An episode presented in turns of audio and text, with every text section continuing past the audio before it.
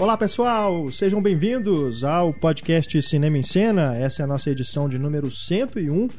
Vamos falar aqui sobre o Cinema Scope. Por quê? Porque neste dia 16 de setembro completam-se 60 anos do lançamento de O Manto Sagrado, né, esse épico bíblico que ficou marcado na história como o primeiro longa-metragem é, feito em Hollywood, filmado em CinemaScope, um formato que foi criado pela Fox, né, a partir de uma invenção de um professor inventor francês lá nos anos 20, eles patentearam esse sistema de lentes e tudo e criaram esse formato como forma de competir com a televisão lá nos anos 50. Então, o Manto Sagrado de 53 está completando 60 anos e aqui nesse programa a gente vai falar sobre as principais características do CinemaScope, a, desde aí, né, a sua história, o tempo em que ele ficou é, como o formato padrão dos estúdios em Hollywood, depois ele acabou sendo trocado por um, um outro mais aperfeiçoado, que é a, o sistema Panavision, né, utilizado até hoje. E a gente vai falar também sobre a importância disso para a indústria, a, o bom uso do CinemaScope, também o mau uso, enfim. Eu, Renato Silveira, estou aqui neste podcast com Pablo Vilaça, nosso Olá. crítico de cinema, diretor do portal Cinema em Cena, e também Ana Lúcia Andrade, de volta aqui conosco, a professora Ana Lúcia Andrade da Escola Olá. de Belas Artes da UFMG, aqui conosco mais uma vez. Muito Obrigada, obrigado, viu, obrigada. Ana? Eu que agradeço.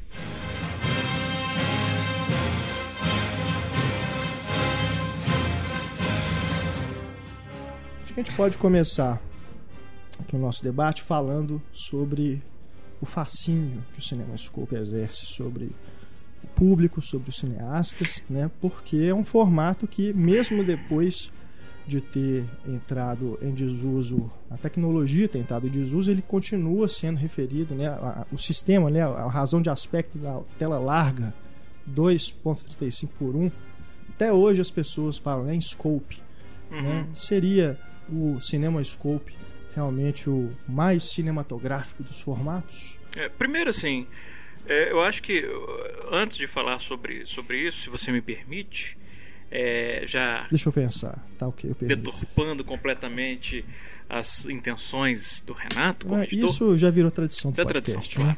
Mas é o seguinte, é, é porque é, é, é, não, o fascínio é, ele é uma consequência. Eu acho que a causa é a implantação do cinemascope seria interessante a gente discutir por quê.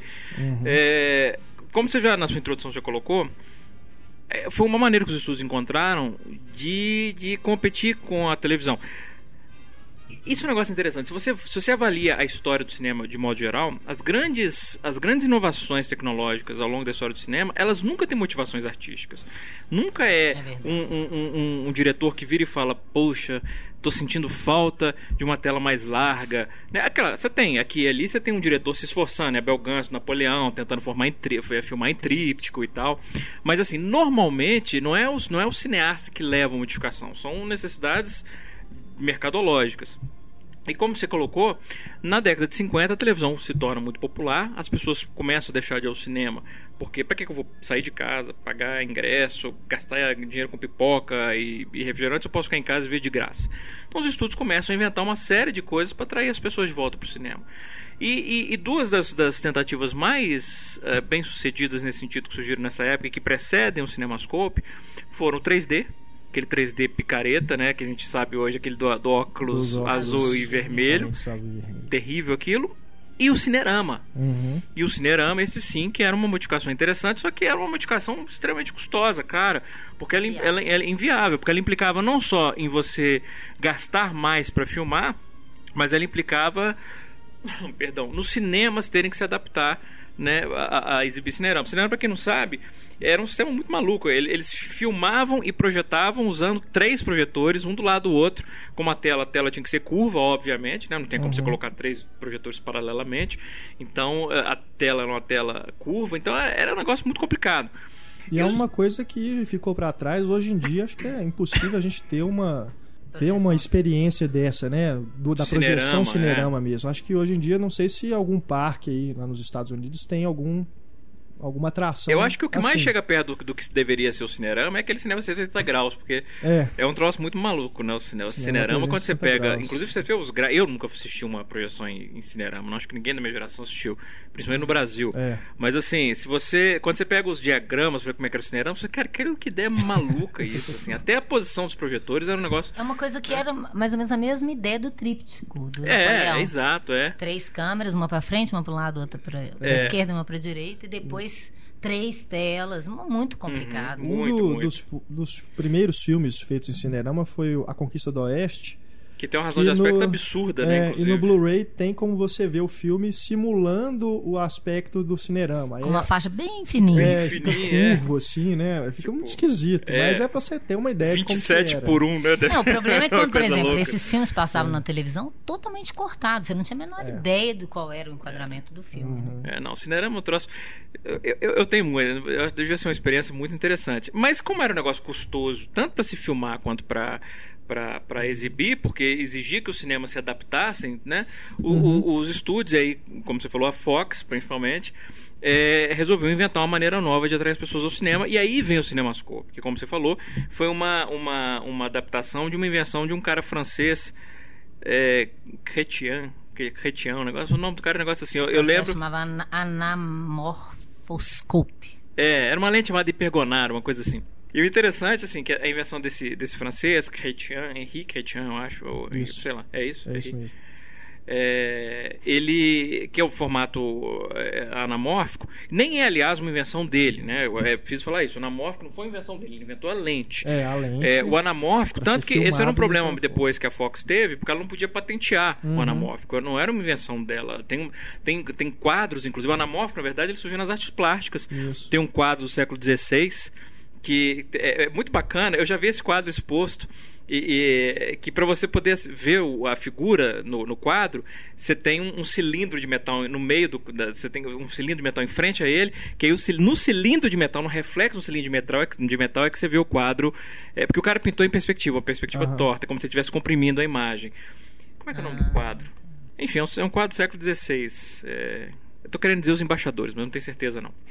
É, e, e- e aí o quadro, ele, ele é normal, tem duas figuras no quadro, dois homens no quadro assim, mas aí embaixo tem como se fosse uma, uma moeda inclinada, e nessa moeda, na verdade não é uma moeda, é um desenho que ele pintou em perspectiva comprimida. E para você ver o que está desenhado ali, você tinha que colocar um espelho côncavo na frente, no reflexo, ela expandia e você consegue ver exatamente o que ele tinha pintado, que é uma coisa sensacional, é impressionante mesmo.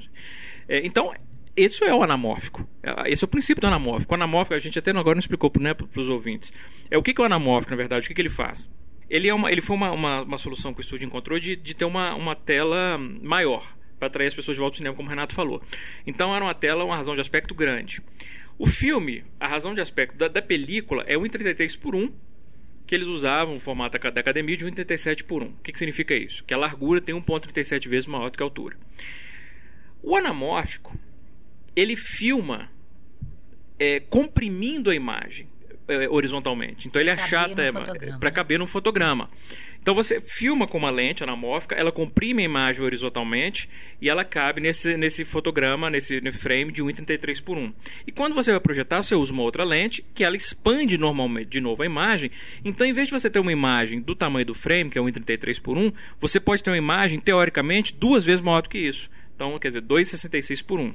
Que foi a primeira, que era a ideia inicial deles. É. Que eles, inclusive, nem iam colocar o som na película para poder usar a película inteira para isso. Uhum. Depois eles inventaram uma forma de fazer uma. Que era complicado também a questão da banda sonora com isso, né? Com a, com a É, era complicado. Depois é que um cara inventou um, um- uma. Tipo uma, um- uma, uma forma de cobrir a película com, com, com uma coisa magnética que ele podia colocar três faixas de som. É, três cadeias de som e depois eles encontraram. É um negócio muito maluco, isso é muito técnico, mas é verdade. Ele- a ideia era. Depois eles conseguiram colocar na película três faixas de som. Uma ficava à esquerda do- da imagem, a outra à direita da imagem, do lado de fora da perfuração.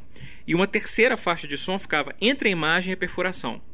Aí veio um cara um pouco depois e descobriu, pô, mas aqui ainda tem um meio milímetro que dá pra colocar uma quarta cadeia de som. É. Então eles conseguiram colocar quatro cadeias de som e aí, obviamente, reduzindo. Não dá pra ser 2,66 por 1. Aí Isso. caiu pra 2,35 por 1 e depois 2,40 por 1, que é o mais comum do, do scope. Uhum. Quando, normalmente, quando a gente fala em anamórfico, é, o 2,40 por 1 Panavision, ele é 2,40 por 1. É. É, Então é uma coisa sensacional, porque você conseguia ter uma imagem que ela era. Ela podia ser duas vezes maior do que a imagem tradicional, que era a imagem da televisão, porque quando a, imagem, a televisão foi inventada, ela seguiu o formato da tela tradicional, 1 em 33 por 1. Então a chance de atrair isso para as pessoas para o cinema era muito maior. Realmente as pessoas foram assistir. E o que é bacana, você não precisava refazer o cinema inteiro para projetar. Você precisava só de uma lente, teoricamente. Você colocava a lente na frente do projetor, a lente anamórfica, e, e pronto, não precisava ter uma tela diferente ou três projetores um do lado do outro. É. Então, esse era o, era o sistema anamórfico. Mas não podia ser patenteado, porque, como eu falei, o anamórfico já existia desde o século XVI, né, vindo da- das É. artes plásticas. A Fox começou, né, como a detentora dos direitos do CinemaScope, alguns estúdios licenciaram Da lente, né, do, da- do Isso, equipamento. é, o, o uso desse formato, mas depois foram criando, né? Acho que a, a Paramount te- criou Vista Vision na época, que era um similar, depois É, a Vista Warner Vision- tentou criar uma coisa também diferente, similar também, né? É, o mas Vista acabou Vision- usando o próprio CinemaScope. Ele já era uma tentativa, o VistaVision, de solucionar um problema do, do, É. do, do, do do CinemaScope. O Cinemascope ele tinha algum. Nós vamos falar sobre os problemas do Cinemascope. Vamos, vamos, frente, vamos. Né? Pois É. é. Mas enfim, um dos problemas dele era que ele aumentava muito o grão. Óbvio isso. Isso. Se você para pra pensar. Porque quando você, a lente comprime, quando você vai usar outra lente, ela expande, ela expande o grão também, o grão fica muito visível. O VistaVision, a diferença do VistaVision pro, pro, pro anamórfico, é que ele, ele filmava na película deitada. Em vez dele filmar na película vertical, como é até hoje, ele usava a película deitada. Já então, ocupava o fotograma. já ocupava o fotograma todo com um grão mais fino e com a resolução maior. Quando ampliava, já ampliava. Já ampliava melhor. É. É, mas eu, eu fico imaginando como é que devia doer pros estúdios ter que pagar direito do equipamento pra um estúdio É. rival, né, cara? Eles deviam ficar loucos pra inventar uma, uma alternativa justamente por isso, porque devia É. ser um troço. Por isso que o Panavision se tornou o, o padrão, né? A partir ali do, dos anos 60. Que era uma porque- empresa independente, né? Ninguém É, tinha que pagar pra isso, outro exato. Não, e Não era um essas- rival que tinha Essas construído. tentativas, por exemplo, na Europa, Euro, Euroscope, Franscope, Naturama, É. era tudo uma forma de burlar para não ter que pagar o direito do, do, da, do Naturama? É, Naturama. também Da- era termo, da Republic. Pictures. Eu nunca ouvi falar de Naturama. Mas era anamórfico também? Amórfico também. E é o mesmo princípio do scope, só que não podia chamar, chamar Ah, entendi. scope. Naturama, nunca tinha ouvido falar disso. Agora, é curioso como a gente observa também como depois os próprios estúdios minam essa tentativa de esticar a imagem com a própria o próprio home video, né? Porque aí os DVDs começam a ser lançados, os VHS antes, claro, com a imagem quadrada. É uma regressão, Mas né? é de certa porque a, tele- a tela de TV também não era muito grande, né? Era e as 4 pessoas 3, né? reclamavam das tarjas pretas. Exato. Eu lembro que na época as pessoas falavam que a, a, a tarja preta cortava o filme. É. Sendo que sem a tarja que você corta. Não, pior, né? pior do que as pessoas. O, o, o, a- o sindicato, não sei se é sindicato, acho que é. Acho que é sindicato, associação, enfim, de, dos distribuidores de vídeo. Na época eles fizeram uma pesquisa e, e a pesquisa dizia isso: que a maior parte das pessoas preferia o full screen, Uhum. porque é isso, eles tinham a sensação que eles estavam vendo mais coisa, que quando tinha faixa preta em cima e embaixo. Elas achavam que ia cortava. diminuindo a imagem. a E, e no caso, um filme, por exemplo, em Cinemascope. Cinemascope não, porque quando a gente fala de Cinemascope, nós estamos falando de um período da É. história muito De reduzido. widescreen, né? né? Que é de falamos widescreen. 53 Tela ampliada. a 60, Até o final dos anos 60, eu é, acho. 67, Se não me 68, enfim. 60, 67. 67. Isso. Então, se- então, quer dizer, 14 anos. Mas o- quando a gente fala aqui do widescreen, porque depois- inclusive esse widescreen, que é o mais comum hoje em dia, é, é, é o widescreen que não é anamórfico, né? É, na verdade ele é um mate, é uma, é uma máscara de projeção. Você filma na película inteira e na hora de projetar, você abre a janela do projetor para cortar parte da imagem. Essa é a diferença do anamórfico para o formato tradicional, widescreen. Mas quando você... é, é, num formato Cinemascope, por exemplo, que é 2,40 por 1, quando você transforma esse full screen em full screen, quer dizer, você tira a tarja preta e você corta dos lados para caber na televisão quadrada, você perde quase 40% da imagem. É. Quase 40% da imagem. Ué, eu vi a minha vida inteira filme na TV, assim. E é impressionante como que é, atrapalha. a- claro, primeiro porque a composição original vai embora. é. né? Segundo, que às vezes tem informações que estão no canto da tela. Eu lembro de um filme, não sei qual é, porque ontem eu até revi A Queda do Império Romano, achando que era lá, mas era um filme com a, com a Sofia Loren. Eu não me lembro se era Elcídio, se era esse. Que era uma cena de amor, ela com o sujeito, que eu nem me lembro mais, não sei se era o Charlton Heston, se for o Charlton Heston, é o Elcídio. Que era uma cena de amor com uma mesa enorme entre os dois. E a cena era você ouvindo os diálogos e a mesa. É. Você não via nenhum dos dois na cena. Isso era terrível, né? Engraçado você falar isso porque E eu achava que, que enquadramento é esse? Eu não imaginava que aquilo estava é. cortado. Estranho. no, no, no final da década de 70 e início da década de 80, justamente com a proliferação do home video, e isso é interessante, como é que a tecnologia constantemente ela influencia a linguagem cinematográfica. Os diretores passaram a mudar os enquadramentos justamente para precaver para não ter esse tipo de problema. Então eles começaram a centralizar muito os filmes, ah, os enquadramentos. Justamente assim, porque quando for lançado em home video depois, eles podem Ele retalhar dos aproveita o lados. scope também. Exato. Aí não aproveita o scope, exatamente, não aproveita. E, e- mas eles já faziam isso para se proteger para o filme não ser muito retalhado depois. É, eu, eu costumava dar uma aula do, do, do Billy Wilder, que eu tinha uma cópia do, do, do Se Meu Apartamento Falasse em VHS, Uhum. Totalmente cortada, né? E depois, e eu tinha na época um Laserdisc, do, que era a única cópia que você tinha com o formato original do Se Meu Apartamento Falasse. E aí se comparava, era impressionante. Primeiro porque o, o, o, Billy Wilder já quer fazer uma coisa com um escopo interessante para aquele momento, que todo mundo só fazia épicos, né? Filmes com multidões e tal. E ele faz isso dentro de um apartamento, que ele já tinha feito antes no Pecado Mal ao Lado. Mas Isso. Nesse filme era impressionante. Aí tem cenas, por exemplo, que as pessoas que ocupam o apartamento estão falando mal dele, assim, na cena, e ele tá no canto da cena ouvindo isso. E quando você corta ele da cena, a cena tem um outro sentido, né? Então, isso. Fora quando separa mesmo personagens. Não só isso que eu estava falando, que os personagens estão fora de cena. Quando a TV faz isso também, acho que a TV a cabo também faz isso, de corrigir o enquadramento Sim. e Pan parecendo que scan. tem um movimento de Exato. câmera É. na, Chama- na cena que não tem. Se chama pan e scan. Pois é. É terrível. É Eles horrível. simulam um movimento de câmera. É um desrespeito. Eu já, o corte é desrespeitoso. Já. Você cortar e simular um movimento de câmera é mais É desrespeitoso. mexer na linguagem do filme. Exato, mas é isso, é aquela discussão que a gente sempre tem, Ana. É, discussão não, porque nós dois a gente tem a mesma posição sobre isso. O desrespeito que o cinema É. tem como, como forma de arte. Ninguém respeita o cinema. Não respeita. Dane-se. Dane-se pra ser a visão do cara. É o Jorge você Stevens foi um sujeito que começou a brigar né? por isso, né? Falar, olha, o filme foi feito nesse formato, então ele não pode passar na televisão. Se ele vai ser cortado, ele não vai passar na TV. Porque não é a forma como ele foi concebido. Não, né? é.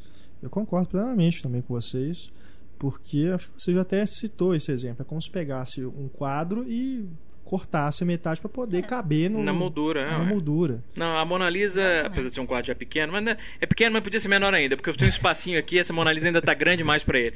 Vamos deixar só o sorriso, não é o sorriso que É, interessa. o vamos deixar fundo só o ninguém vê sorriso, direito, vamos cortar o interessa. fundo. E vamos aproveitar que nós já estamos mexendo, vamos pintar o cabelo dela de louro.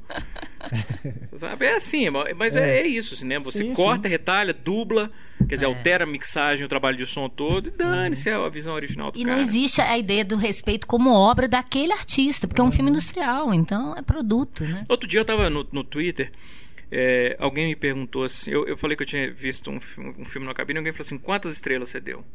Aí eu respondi o que eu sempre respondo, eu não dou estrelas separadas, eu nu- nunca, alguém fala, quantas no, quantas você dá, qual a nota você dá pra um filme? Eu não respondo esse tipo de pergunta, porque eu acho Uhum. É, não desrespeitoso, não, eu acho desrespeitoso isso com, com a obra, Uhum. né? Eu, eu, eu dou a nota, pra começar eu já sou contra a nota, estrelinha, eu, o Renato sabe disso, eu por mim eu já tinha acabado com as cotações no cinema em cena, o problema é que todas as vezes que a gente acaba tem um- quase uma revolução. Gosta.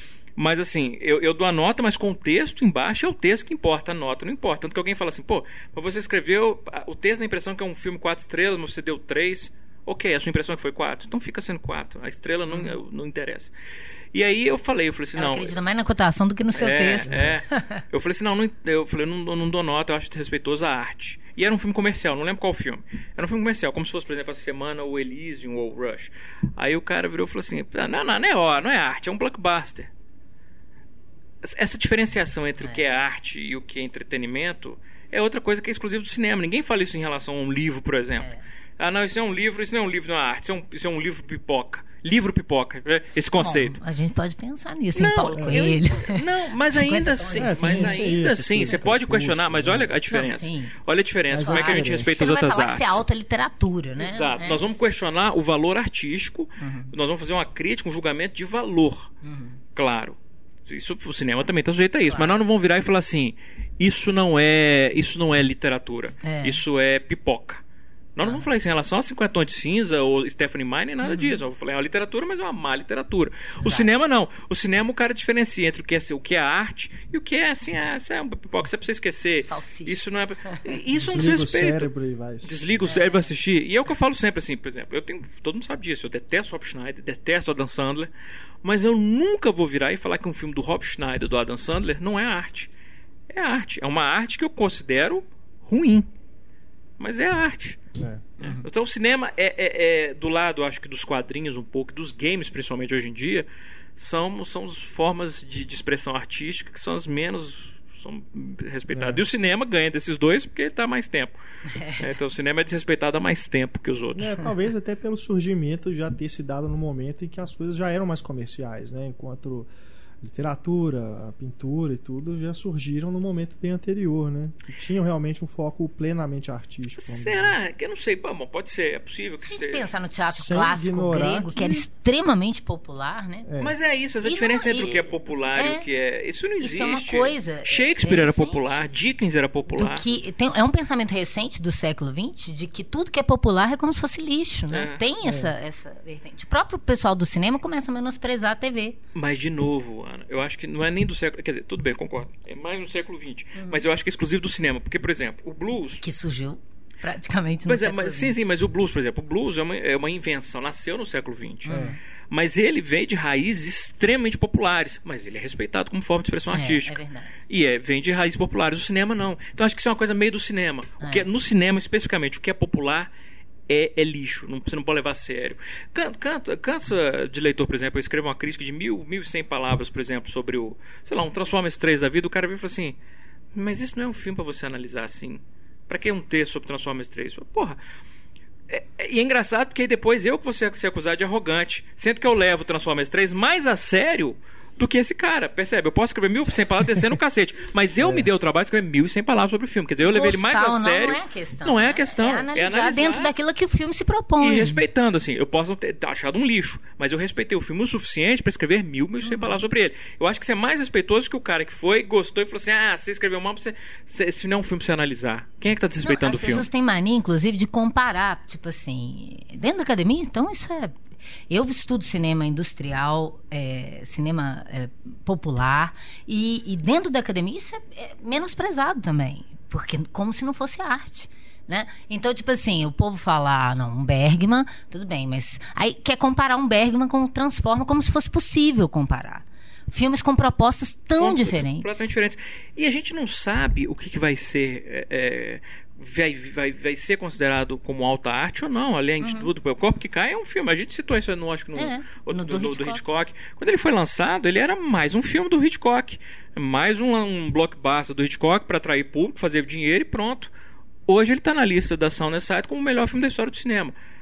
Essas listas, claro, tem problema. Não tô, Claro. dizendo que isso quer dizer que ele é o melhor, mas ele está na lista de Sound and Sight Uhum. como o melhor filme da história do cinema. E ele foi lançado como um blockbuster do ano, do Exatamente. Hitchcock. Então, é, eu não acho que o Transformers 3 vai chegar ao topo dessa lista. Não, eu também. eu aí vou também ficar é muito surpreso. Não Mas. que surja, né, um crítico daqui a 10 anos que veja uma, faça polêmico. uma leitura. Uma né? leitura que a gente percebeu a né? visão, a gente não percebeu a visão do Michael Bay de Não, é, mas vanguarda. tem e tal. essas, a nova geração que quer negar tudo que foi estabelecido pela É. geração passada, pode ter um desse, né? Mas assim, é, de todo modo, eu respeito o Transformers 3, ou um filme do Rob Schneider, o bastante como expressão artística, pra dizer, não, ele merece a minha análise. Eu vou Sim, analisá-lo sim, como se eu sim. estivesse analisando um filme do Bergman, como se eu estivesse analisando um filme do Paul Thomas Anderson. Eu vou analisar Transformers 3, o filme merece isso. Agora, voltando né, Ah, ao voltando ao cinema cinema.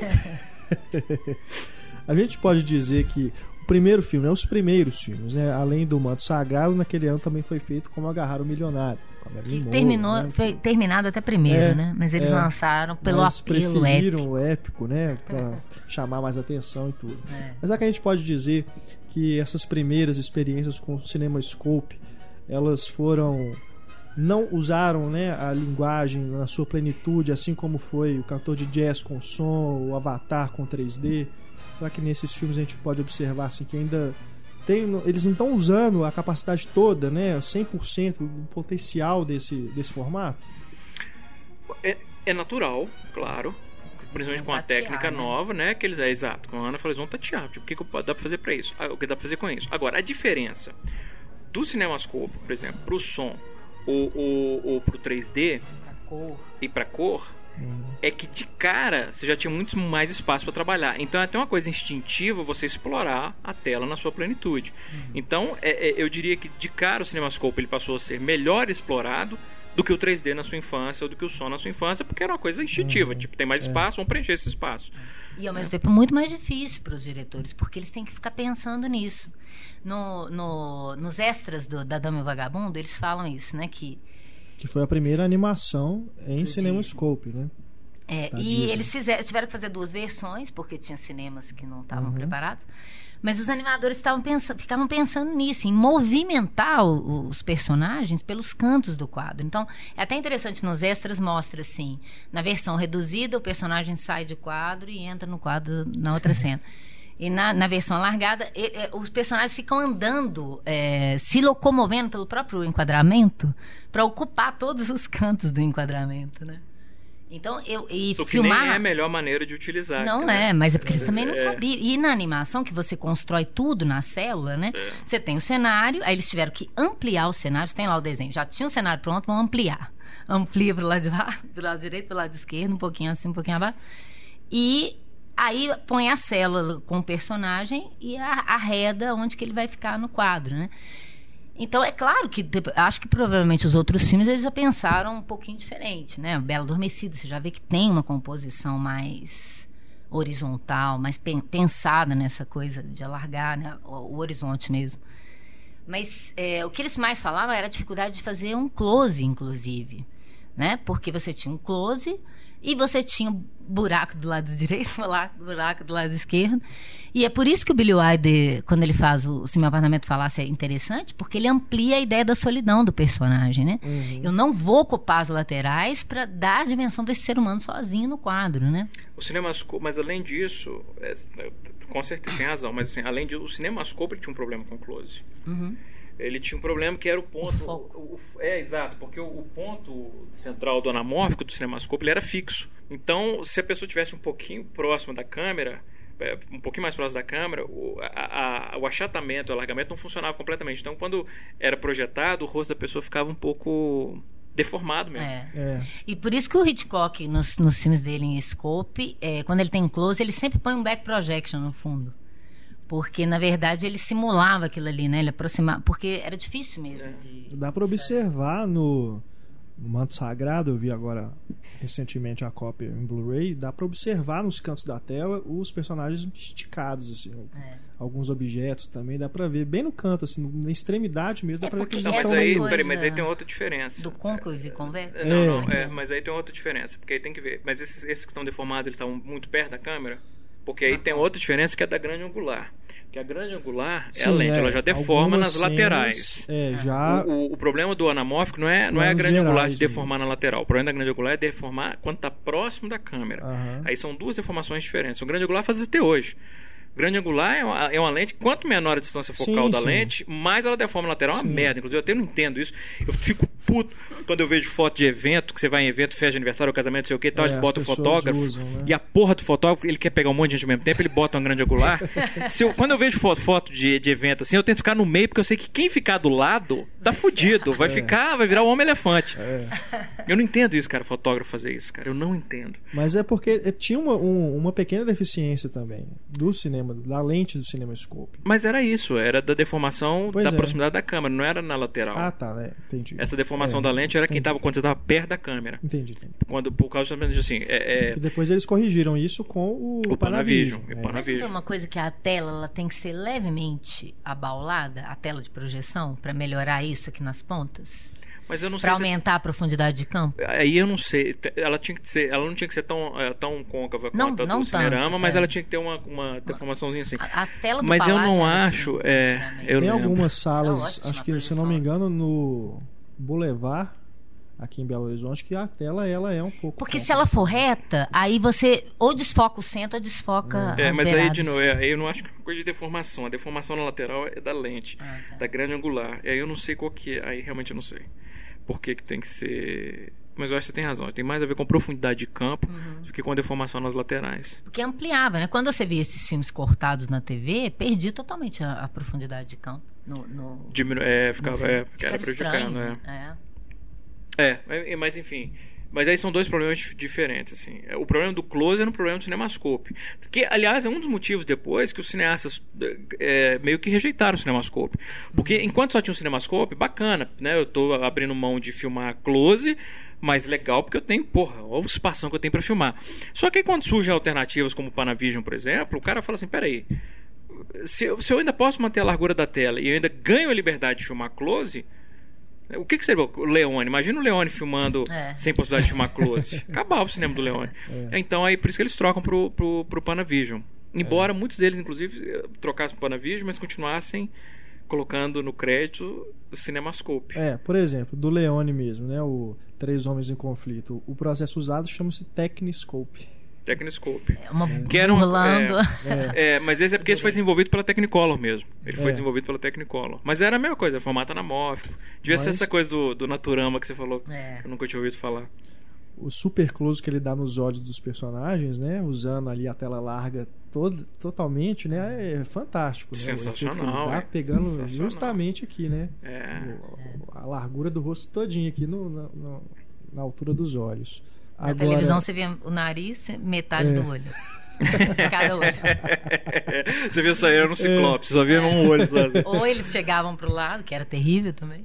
E outra coisa também, aproveitando essa coisa da, do olhar, é que uma coisa que também me, me fascina nesse formato é porque ele dá também essa sensação de você estar tá, de tá pegando o seu campo de visão, Visão total. Né? Eu Quando se você senta mais próximo assim da, da tela no cinema, que aí cobre totalmente assim, é- você, realmente entra no filme. né?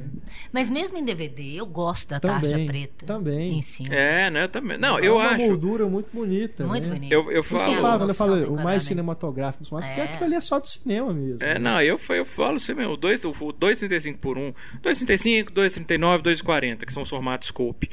É, para mim é um formato cinematográfico por excelência. E você vê assim, todo cineasta que ele tem um olhar bacana para composição, ele vai querer filmar em scope, ele vai querer filmar É. 2,35 para cima.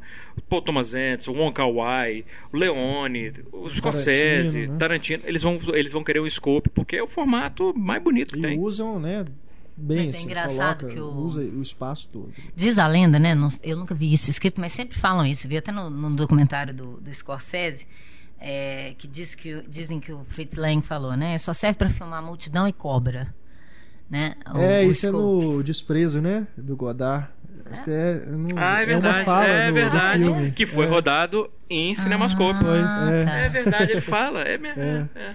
Porque, porque na verdade, né, é, o, o gênero épico, né, que, que naquele final da, também da. Porque isso vai coincidir também, não só a questão da televisão, mas com a decadência do poderio dos grandes estúdios em relação à fase de ouro nos anos 40, né? Então eles começam a fazer esses épicos e ir para fazer coproduções entre outros países, filmar em cinecitar, filmar em locação, pegar figurante mais barato, né? Enfim. Então tem muito filme épico, né? Por isso que o Manto Sagrado parece que surge. Até. Eu, eu nem sabia disso que eu. Lendo a respeito, que eu vi que o, o Como Agarrar um Milionário terminaram antes, né? Eu falei, ah, vamos lançar o outro primeiro, porque tem Uhum. Ele mais nem- apelo. é, Parece o que eles já sabiam isso. tinha começado Eu a ser não feito não. Cinemascope. Eles para... Qual? suspenderam a produção do Qual? Manto Sagrado. Ah. Assim, ó, vão adaptar para poder ser feito em Cinemascope. Mas inicialmente nem seria. É. E assim, você vai vendo esses filmes, né? Eu tava vendo ontem o A Queda do Império Romano. Os enquadramentos são lindíssimos, mas a impressão que eu tenho é que ele tá tão preocupado com o enquadramento que a história não anda. Travanca a história, sabe? Tem que ficar. Justamente. Já que eu consegui tanto figurante, formei essa fila imensa, fazendo um arabesco que vem lá do fundo até aqui, eu não posso ficar só dois minutos nesse plano. Então fica dez minutos num plano que não tá acontecendo exatamente alguma coisa. Verdade. Né? Dá essa Mas, sensação. assim, são lindos os enquadramentos. Sim, isso é nossa. impressionante. Mas isso, É maravilhoso. será que isso tem a ver com A o Cinemascope ou se tem a ver com o épico, principalmente com a escala grande? Porque você falou isso, a, a sensação que eu tenho vendo Intolerância é a mesma. Uhum. Que sempre o início lá da Babilônia, assim, que o Griffith ele tá parando ali durante Toda cinco tem que minutos mostrar aquele cenário. pra gente ver o cenário, assim. Ele não parou, ele não tem, o objetivo ali não é, vai, é olha, olha o tamanho desse cenário. Ele tentou até filmar de um balão, porque ele queria pegar tudo, né? Não conseguiu, aí ele fez uma espécie de um elevador para poder É. levar o, o cinegrafista perto do cenário e conseguir captar ele todo. Então tem uma coisa, né? Já que eu, eu, eu ficava com essa sensação, falei, Já que gente, construímos tem tudo, tanto figurante aqui, tem tem tanto que, tem que, mos- tem que mostrar, né? Porque não tinha, né? Eu fico pensando, né? hoje em dia eles duplicariam todo mundo em, em Computador, computador, Passa, é. e resolvi. Mas é, ao mesmo tempo, é claro que é um facilitador, e eu não tenho nada contra a criação digital. Mas é muito impressionante você pensar nisso, né? Eu- quando eu olhava aquilo, eu falei, gente, É. que diretor é esse?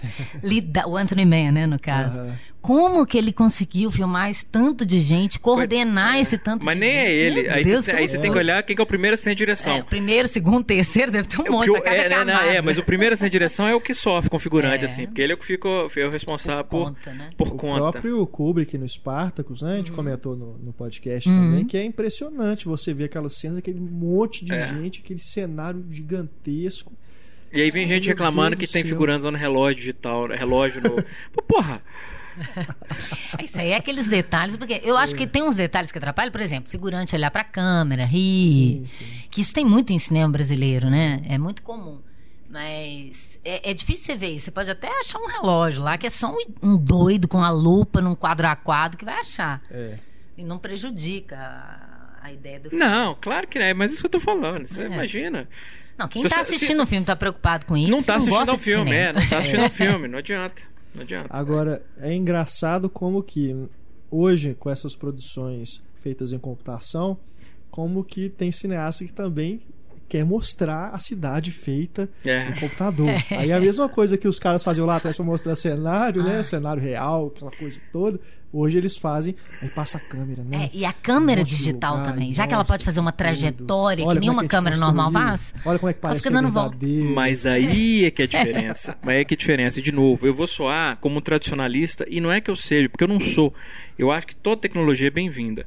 Mas ela tem que ser usada de maneira orgânica. Um, um uma coisa bacana de você construir um cenário gigantesco, de certa maneira, é que você sabe que aquilo foi construído, que aquilo existe fisicamente em algum ponto da história que ele existiu. Então isso, isso confere um peso ao filme, é diferente. É o da intolerância. Que E, tá exato, intolerância. E, e, e- e quando você não só constrói um cenário digital, mas como a Ana falou, você pega uma câmera digital também e faz movimentos que você sabe que são impossíveis, naquele momento o espectador sabe. Aliás, sabe não, mesmo que ele não queira saber, o cara, é como o diretor estivesse dando um tapa na cadeira e falando assim, nada disso é real. O que eu me sinto? Eu me sinto numa apresentação de um arquiteto, de uma planta de Exato, AutoCAD, exato, sabe? exato. Nossa, Ele não. tá chamando pra gente atenção. No quarto pânico, né? Eu coloquei isso na É, crítica. exato. né? Eu lembro que na época eu coloquei isso que na a gente crítica. comentou isso na saída da sessão. Que a gente, a Nós gente- tão velho, hein? É. Eu, é, a gente conhece. A gente foi ver junto, eu lembro. E a gente comentou isso na saída. Isso Que é bacana ele passar a câmera na fechadura, mas. Não é na fechadura, é na, na asa da garrafa de café. Isso, isso. É aquilo. É porque depois entra na parede. É, né? é bacana ele fazer isso? É bacana fazer isso, mas precisa. Pois é, né? Entendeu? Mas é isso. E foi uma das primeiras vezes que eu lembro, assim, que foi usada realmente uma câmera digital. Foi uma das primeiras vezes. Em que a câmera vem passando, vem passando, ele quis explorar e de repente você tá falando, porra, que do caralho esse movimento de câmera, que genial tal. Ela vai e passa na asa da café e você fala, porra. Nada Ele disso é real. do filme, Me né? tira Já do filme. do Nada disso é real. Sabe? Então, é, é- é um dos problemas que o cinema sempre enfrentou é essa dicotomia entre te mergulhar no mundo de fantasia, você sabendo que é um mundo de fantasia, mas ao mesmo tempo fazer com que você acredite naquele mundo. Quando um diretor ele te alerta para o fato que o que você está vendo é irreal, é a mesma coisa ele tá te jogando para fora da tela e ele tá prejudicando o filme. É da onde Godard, né? Isso Então, para o filme. Isso é um filme, Exato, filme. exato. Esses movimentos de câmera de- digitais que você falou, com esses cenários, eles fazem isso pra mim toda vez. Falou, ah, porra, me tirou do filme, precisava Billy disso. Wilder achava isso imperdoável, né? É, qualquer recurso que, que quer aparecer mais do que o que, o que precisa para o filme, tinha E você citou eliminado. Godard, Claro, no cinema é um clássico. problema que eu tenho com o cinema do Godard de modo geral. Eu, eu, eu até falei isso Ele no não curso. deixa você mergulhar. Eu não sou Godardete, mas não sou mesmo. Não tô dizendo que eu não gosto de Godard. Claro que mas, tem uma importância, mas ma- claro. mas não Quem é. gosta desse cinema envolvente, né, que conta com a ilusão da participação do público, Não, mas não é nem isso, Como? porque eu gosto do experimentalismo. Eu gosto Sim, dessa- a questão é quando o diretor é, é quando o diretor, ele parece que ele faz questão de chamar quebrar convenções do cinema, não para usar aquilo de maneira interessante no filme, mas para dizer, estou quebrando porque eu sou o Godard e eu vou quebrar. por isso que o Billy Wilder chamava o Godard de adolescente. Eu sou obrigado a concordar com o Billy Wilder. É, tem, uma- é. tem um componente de adolescente querendo julgar Ninguém terra. pode, não pode fazer isso? Eu Vou, vou Vou fazer julgar terra salgada. Ninguém corta e- no- é, o, é, o- a plano du- durante o movimento de câmara. Eu vou Eu vou cortar. cortar. Ué, claro, você vai cortar se isso for interessante, porque se você quer dizer. né? A, É a regra existe Exato. até esse limite. Você pega, por exemplo, o Resné. Resné, constantemente, ele quebrava convenções mesmo. Uhum. Você pega o meu tio da América, por exemplo, ele faz aquelas inserções não diegéticas que ele faz dos atores da década de 40 e tal, aquilo ali, claro, tira do filme. Mas, porra, tem tudo a ver com o filme. Porque Uhum. os caras, eles estão se projetando no Jangaban, eles tá- né? Então, quando o Depardieu dá uma giradinha, ele coloca uma inserção, assim, o Jangaban num filme em preto e branco, você sai do filme, mas ao mesmo tempo você fala, porra, do caralho, eu tô tendo acesso ao que o cara tá Uhum. emulando, né? Eu acho que essa é uma diferença pra mim do Resné pro, pro Godard. Mas saímos do assunto do cinemascope. né? Posso só, só Sim. porque a gente tava discutindo, você falou que o o Manto Sagrado, ele começou, que não sei se você, o Renato, o Manto Sagrado, ele começou, ele não estava sendo rodado Sim, em... é. E aí depois eles refilmaram, as cenas já tinham sido filmadas. É, já tinha- eu não sei o, o quanto que já tinham feito. Eles pararam, né? Mas eles pararam, fazer, vamos agora fazer em cinemascope. Não Ah, sei tá. se foi refeito alguma coisa, se já estava muito avançado. Porque mas- o, o- os Brutos também amam de que ano? 53. 53, exato. Porque os Mas Brutos ele também foi amam. adaptado também, parece. Ah, É, é isso que é, é- é isso assim, porque ele, ele foi filmado no, em 1,33 por 1. Isso. É a razão de 1,37 da academia. Só que, só que ele não foi filmado em cinemascope. Não. A ideia deles foi fazer o Mate, né, a É. janela de projeção, e foi lançado em 66 por 1. Porque é foda isso também. Porque o filme foi rodado em 1,33 por 1, quer dizer, 1,37, né, que era a razão da academia. E aí eles colocaram o Mate depois na janela de projeção para ser 1,66 por 1. Mas que não era. Ele não foi filmado pensando naquilo. Eles forçaram uma razão de aspecto widescreen para poder competir. É, é, Tanto que depois até. O, o filme, quando ele foi lançado em, em DVD e Blu-ray. É, cês- eu- depois eu fiquei curioso saber se eles restauraram e lançaram com a versão original. Não, em DVD não. Em Blu-ray não sei. Em DVD é o em 66 também? No- não, é normal. É o em 37, né? Porque eles forçaram mesmo, eles lançaram com, com formato, só que aí o engraçado é que o a versão deformada era a versão do cinema. Porque eles queriam forçar um, um- widescreen. Mas enfim, você tá falando. no- nesse começo do uso né, do CinemaScope, muitos estúdios também começaram a adaptar mesmo, igual ela falou. Eles começavam a filmar com uma lente normal e depois adaptava, porque ainda estava um formato ainda não estava consolidado. Depois é que realmente começaram a usar. É, O- a, a Fox fez maior lobby para poder é. pegar, né? E aí eu, eu me eu faço um paralelo com esse 3D hoje, né? Porque muita gente tem convertido os filmes, né? Aham. Começa a fazer em normal, né? 35 ou digital normal e depois converte pro 3D. Pelo mesmo motivo que o Pablo falou Pois é. início, né? O povo tá ficando em casa vendo É, filme. A Então pirataria. tem que começar a levar o povo pra, É, pra e- dentro do e- cinema. não, não é só isso, é a pirataria. Não tem como você piratear um filme É. em 3D. Não tem como você levar a câmera pra dentro do cinema, filmar e vender no camelô. Então É. vai ter uma proteção É. contra a pirataria também. E o ingresso é mais caro. É. Então eles ganham de todos os lados. O ingresso é mais caro, Uhum. a pessoa tem que ir ao cinema, combate a pirataria. E a gente pode também dizer que o IMAX é mais uma dessas tentativas de competir com a televisão, porque no IMAX você tem aquela tela que se o CinemaScope era largo para os lados, é largo para o lado, para cima. pra É, a ideia é de pegar todo Né? o seu campo de visão Total, e né? te oferecer uma experiência que em casa, com a melhor das projeções, tem você não jeito. teria. É uma tela do tamanho de um prédio de- de quatro andares que eles falam. E o IMAX, No- no se eu não me engano, tamanho. ele também deve muito ao VistaVision, porque a- o, a- o IMAX ele também é rodado horizontalmente Uhum. na película. Então ele tem. E ele, o, o ele é um- 70 milímetros? Os 70 mm a diferença é justamente só a milimetragem mesmo, é o tamanho da bitola. E quando você filma o IMAX, por exemplo, 70 mm IMAX, você está filmando horizontal, horizontalmente, o tamanho da imagem ainda é maior que a resolução Maior perfeita. Aham. Só que é muito mais caro. Né? É muito mais caro e hoje em dia você tem poucos projetores que projetam 70 mm. Não, vocês imaginam, a gente não viu e nunca vai ver o 2001, como ele foi É, concebido. é. falar. É. Pra agora, recentemente, o Paul Thomas Anderson, Porque inicialmente ele... só, ela falou de 2001, ele seria feito em Cinerama, Uhum. mas aí acabou que fizeram com os 70mm. Por causa né, das dificuldades, tudo, porque era da MGM, IG a MGM tinha um contrato com a Cinerama, então inicialmente seria rodado em Cinerama, mas Nossa, ainda bem que não foi. feito em 70mm. Ainda bem que não foi, porque aí. Pô, Imagina, né? É, a ideia, de novo, uma ideia de uma experiência É. mesmo, que você ia ter, É. devia ser incrível. Nossa. devia ser incrível pra quem tivesse chance de ver no Cinerama, De ver né? no Cinerama, Porque depois é. pro home video ia ser Não, uma merda. Ia ficar uma, É. uma faixinha fininha. né? Mas você tá falando do Paul Thomas Anderson. Não, todo esse negócio de 70mm, o Thomas Edison tem problema disso com o mestre. Ele Sim, filmou em 70mm, mas ele exibiu em meia dúzia de cinema nos Estados Unidos, porque não tem cinema que projeta em 70mm mais. É. Pois é. É eu, eu acho que eu nunca vi, ouvi uma vez numa mostra de São Eu posso estar. Bom, talvez. eu- Agora eu tô até na dúvida. Se eu tô na dúvida, provavelmente eu não vi. Mas uma projeção em 70mm mesmo. Deve ser uma coisa maravilhosa, É. porque a resolução, a qualidade da imagem, imagina. No ano passado, ou foi esse ano, a academia fez um festival lá em Hollywood, claro, de filmes em 70mm, todos projetados em Que 70mm. Você Porra. imagina? Mas você falando que você louca. estava revendo o Manto Sagrado, você gostou do filme? Pois é, né? É bem cafona, Eu também né? revi e falei, meu Deus. Esses É, épicos não era à toa que não eles dá. tinham que É acabar uma mesmo. ideia até interessante, se for pensar, né? A história do cara que, que herdou, né? Pegou o manto de Jesus, né? Mas que- tem umas cenas tão engraçadas dele pegando o uma manto coisa, e gritando. É, não, não é um filme que. É um ponto de vista, né? Diferente É, história. é um marco histórico. É igual o Jesus cantor de tudo, jazz. Você não precisa né? gostar, mas você tem que minimamente conhecer, É. né? Pra saber do que, Mas como é, é, que bem, foi. é, bem, bem brega, né? As coisas. Né? Brega é um plano pouco, final, né? então, meu Deus do céu, o que, que é aquilo? Aquilo destrói tudo que foi feito antes no, com o CinemaScope, né? Das, das composições de quadro. Que vai fazer aquela fusão do céu. Ah, meu Deus do Ah, céu. horror. Mas tem cenas muito bacanas, assim, falando Sim. do uso do CinemaScope.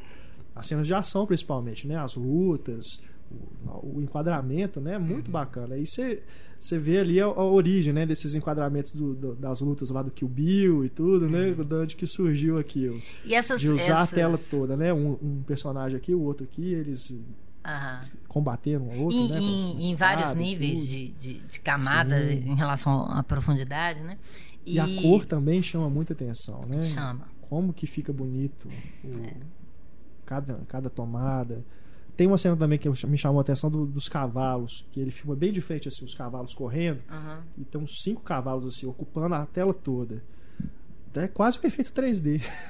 Mas era uma- eles vendiam, quando o Cinemascope ele É. começou, É, eles, eles meio que vendiam dizendo que era, era melhor que o 3D. É, you see it without glasses. Você vai ver o filme é, sem óculos. Você vai ter a- aquela ideia do 3D. Não, mas eu sem fico óculos. imaginando o impacto que deve ser Ah, pra época. sim. Imagina, você tem 50 anos de história de cinema, quase 60 anos, você assistindo em 4x3, a tela quadradinha, quadradinha, quadradinha. De repente o negócio cobre o seu campo de visão todo. O impacto na época. No documentário do Scorsese, ele fala isso desse filme. E aí ele faz uma, é, uma simulação, né?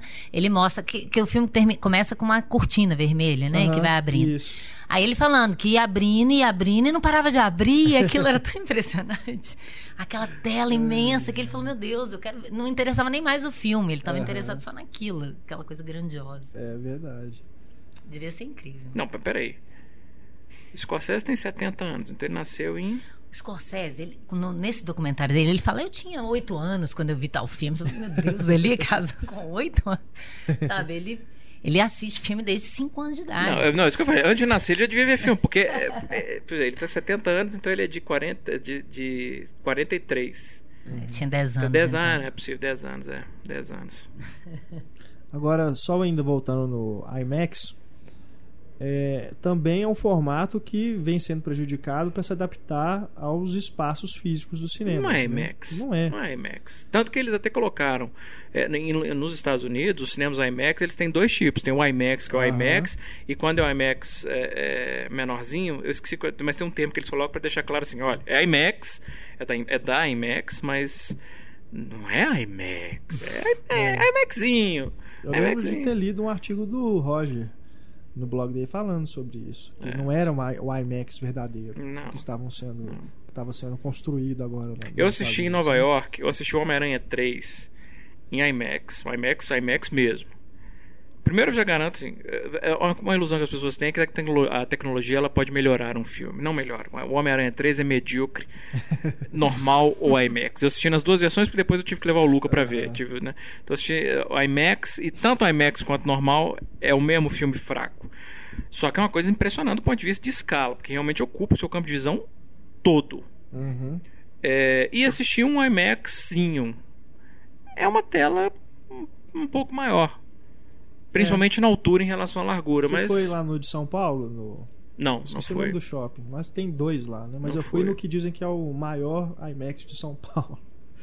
Mas não me impressionou tanto assim, não. É bonito, né? A imagem fica. Porque é uma projeção digital, né? O som é fantástico, treme o cinema todo, aquela coisa, né? Que eles vendem, né? De, de, de você estar ali, quase o 4D. Hum. Mas o tamanho da tela realmente eu esperava mais. Me pareceu uma tela. Então provavelmente grande. não era o IMAX, porque o É IMAX, quando você entra no o normal. IMAX, É, você fica. Depois eu fiquei sabendo que era um dos menores IMAX do mundo, é aquele de São Paulo. Ah, então.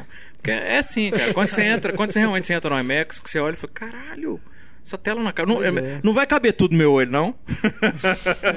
Não cabe, bem mineiro agora eu fui, É. né? Vai caber tudo no meu olho, não. E lá tem um problema que se você senta mais próximo, você não lê a legenda, porque É. a legenda fica lá embaixo. Você fica igual aquela, aquele. Assim, aquela imagem Você filme, não consegue a ver cabeça a, composição toda, né? Não dá, você tem que sentar Não. um pouco mais atrás mesmo. É. Mas é, não foi decepcionante assim, mas eu esperava mais, eu esperava. Ah. Mas quem não conhece, né? Aqui, aqui no Brasil só tem essas duas, em São Paulo, Em acho que tem uma Curitiba. no Rio, Curitiba. Eu fui na de Curitiba, eu assisti, acho que Velozes e Vale- vale a Furiosos. Velozes e Furiosos 5, eu Mas acho. não é a reinvenção Curitiba. cinema. Também não é uma tela. Agora, uma coisa que eu acho interessante, né, é quando o- o- os diretores vão na contramão do óbvio da técnica nova, né? Tipo, quando o som sol surge ou a cor surge, eles querem botar tudo, tem que fazer barulho para mostrar que tem som, tudo tem que ser colorido para mostrar que tem cor, né? E é, no escopo, então, tudo tinha que ser grandioso, né? Muita gente e tal. E alguns diretores começam, igual eu falei do Billy Wilder, a usar isso em benefício da narrativa. E aí eu lembrei, nesse documentário do Scorsese, ele fala de dois filmes que eu achei muito interessante o uso do escopo. Um é no Vidas Amargas, do Elie Kazan, que o James Dean tá procurando a mãe, né, que é prostituta, e quando ele acha a mãe, ele mostra através do corredor a porta do quarto e você fica a janela diminui mais ainda. Você fica com um preto do lado direito, um preto do lado esquerdo. E aquela, aquela mãe reduzida ali, é, é, ela não dando espaço na vida para ele, ele gritando, querendo conversar com ela e ela mandando expulsar ele dali. Aquele universo que ficou reduzido naquela porta, né? Muito legal. E no Bebê de Rosemary também, a mesma coisa do corredor no apartamento. Quando ela, a Ruth Gordon tá ao telefone falando e você fica vendo só a porta e o, o Polanski faz uma sacanagem que ele você vê quase que o perfil dela, mas você não vê o rosto dela direito. Então, a impressão que dá é que você estica o pescoço para querer ver o que está lá dentro do carro. Ele te ele reduz a sua percepção do campo de visão, né? E isso é muito interessante, né? E aí, ao mesmo tempo, ele está mostrando aquela personagem que também está limitada ali, sem saber o que fazer, encurralada por aqueles vizinhos, né? Isso é muito legal, quando a figura começa a ir nessa contramão, né? Do, Ele do começa a óbvio. explorar a linguagem, É. a, a técnica na linguagem. E aí vira um recurso também, não é só uma tecnologia, Exato. né? Não é, não é Igual o som, ingresso. quando é. começaram a usar os silêncios também durante o sonoro. E o fora de campo, É. o som fora de campo, principalmente. É. Porque antes era isso, você falou assim, tu tinha que fazer barulho pra mostrar. Depois, quando eles começam a usar o fora de campo pra ampliar o espaço diegético, aí você fala, opa, Pra narrar agora né? você tá Resolver fazendo uma coisa interessante. é. Ah, É, eu, acho o 3D nesse sentido ainda muito infantil, muito infantil. É. É, você tem Fica o- só atirando coisa no é, espectador. não, você tem um outro momento em que você tem uma exploração do. Por exemplo, eu acho o Grande Gatsby, por exemplo, tem dois ou três momentos em que o Baz Luhrmann ele usa o 3D de uma maneira nova em prol do filme. Uhum. É, que, me, que me agradou isso muito. Assim. Eu falo, nesse momento ele não está usando 3D por causa da técnica, ele está usando o 3D para contar a história. Quem não Uhum. assistir essa cena em 3D vai sair prejudicado. Que é principalmente aquela quando o, o Tobey. Maguire está imaginando as pessoas vidas nos outros, nos outros apartamentos. É. É, o Scorsese ele faz umas coisas bem interessantes no Hugo, principalmente nos planos gerais. Uhum. O, o, o Wim Wenders no Pina. No pino. E, como eu sempre falo, pro meu grande espanto, o Paul W.S. Anderson nos Resident Evil. É, É verdade. mas, assim, fora isso, ainda você não vê. O James Cameron, por exemplo, sinceramente, ele adora se arvorar como o, o grande gênio do 3D. Eu desafio qualquer um a me apontar um momento do Avatar, um, em que você olha e fala assim: aquele usou em prol da linguagem. em- do filme. Aqui ele usou de uma maneira inteligente. Não tem um momento no Avatar que ele faz isso. Não, e é aquele momento que é o que todo mundo lembra daqueles aqueles bichinhos parecendo uma água viva voadora que vem vindo na nossa direção. É. Ele faz a coisa que o Billy Wilder odiava, né? Ele, em vez de julgar pra história, ele tá te tirando. o que Não, tá é- acontecendo é lá como não tô interessa. falando. Você tá preocupado com os Exato, bichinhos. é, é exato, volta isso que eu falo. você. Não tem no, no Avatar um momento em que você vê o uso do 3D sendo utilizado para avançar a linguagem É. do cinema. Nenhum momento no Porque Avatar. aquela cena seria fabulosa sem aquilo, né? Sem aquilo ela não funcionaria. Não, É difícil. É, o o Peter Jackson usando o o high frame rate no Hobbit também não usou em nenhum momento de uma maneira interessante. Então, assim, é, isso aqui é frustrante. O Cinemascope, até por ter mudado completamente a maneira da gente enxergar cinema, ele trouxe uma série de revoluções mesmo, assim, várias é, para a linguagem cinematográfica. Tanto que você escolher a razão de aspecto hoje em dia é uma das principais decisões que um diretor, com um diretor de fotografia pode tomar, porque você muda o tom do filme. Se você vai rodar em 1,60. Por quê? Por que, que na Europa, os filmes europeus, por que, que os filmes europeus são mais comuns com a razão de aspecto menor? Principalmente o 1,66, que é a razão de aspecto mais comum na Europa, o 1,66, e os filmes americanos 2,35 por 1. Tem uma razão para isso. Razão é, filme europeu tende a se concentrar em personagem, filme ameri- norte-americano em espetáculo. Então só aí a gente já vê como a razão de aspecto está inserida na linguagem do filme. É.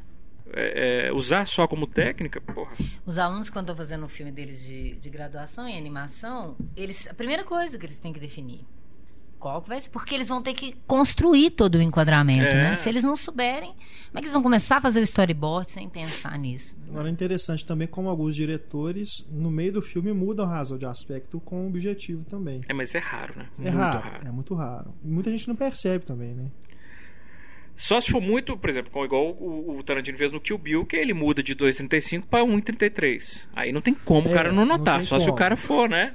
Mas de Cego. 1,85 para 2,35. Um filme que faz isso, eu lembro que eu vi no cinema e eu fiquei encantadíssimo com isso. E eu, eu lembro a minha sensação assim, de eu olhar pro lado, eu lembro de eu olhar pro lado, vocês viram? Foi o Irmão Urso. Uhum. O Irmão Urso aí, a primeira parte do filme, ele é rodado, eu não sei, agora eu tô na tradução em 85 ou em 77, enfim. Mas é uma razão de aspecto reduzida, um pouco mais reduzida. E aí quando ele acorda como urso, passa para 2,35 por 1. Por quê?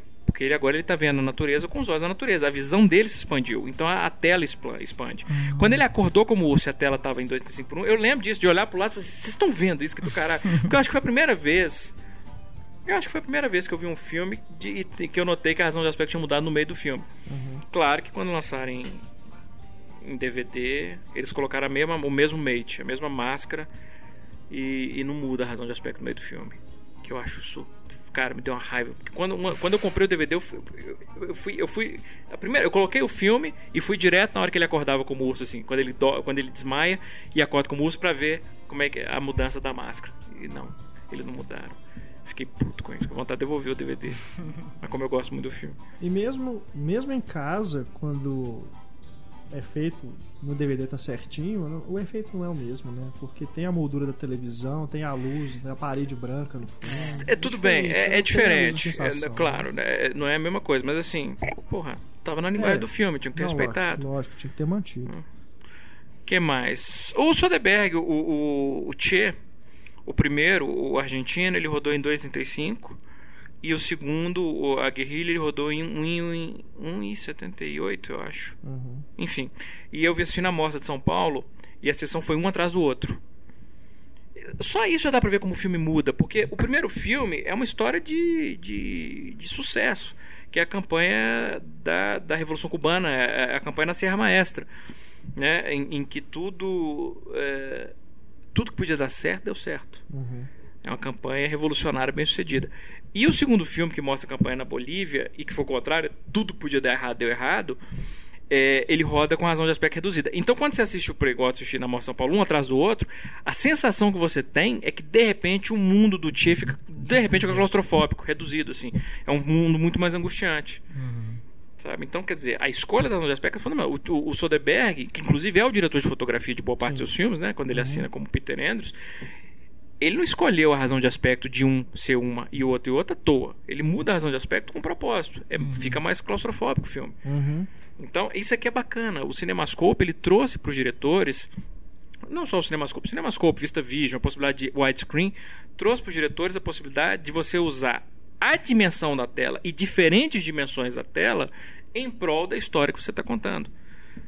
Que é uma coisa, eu acho que de acordo com Christian Metz, a definição de Christian Metz de, cinema, de cinematográfico é uma coisa cinematográfica, uma coisa exclusiva do cinema quase. É verdade.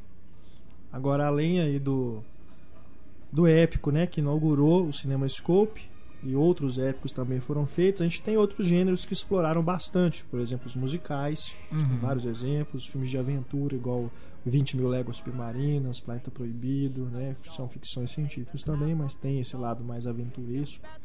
E musicais a, a gente tem o Garro Milionário, Garotos e Garotas, Sete, sete Noivos para Sete Irmãos. Sete irmãos Cara, só, só uma, uma, uma pausa aqui tudo bem, eu, eu já tô acostumado a ser. Primeiro que a maior parte das pessoas não conhece o filme. Quando conhece, no momento não gosta. Mas eu adoro Garotos e Garotas.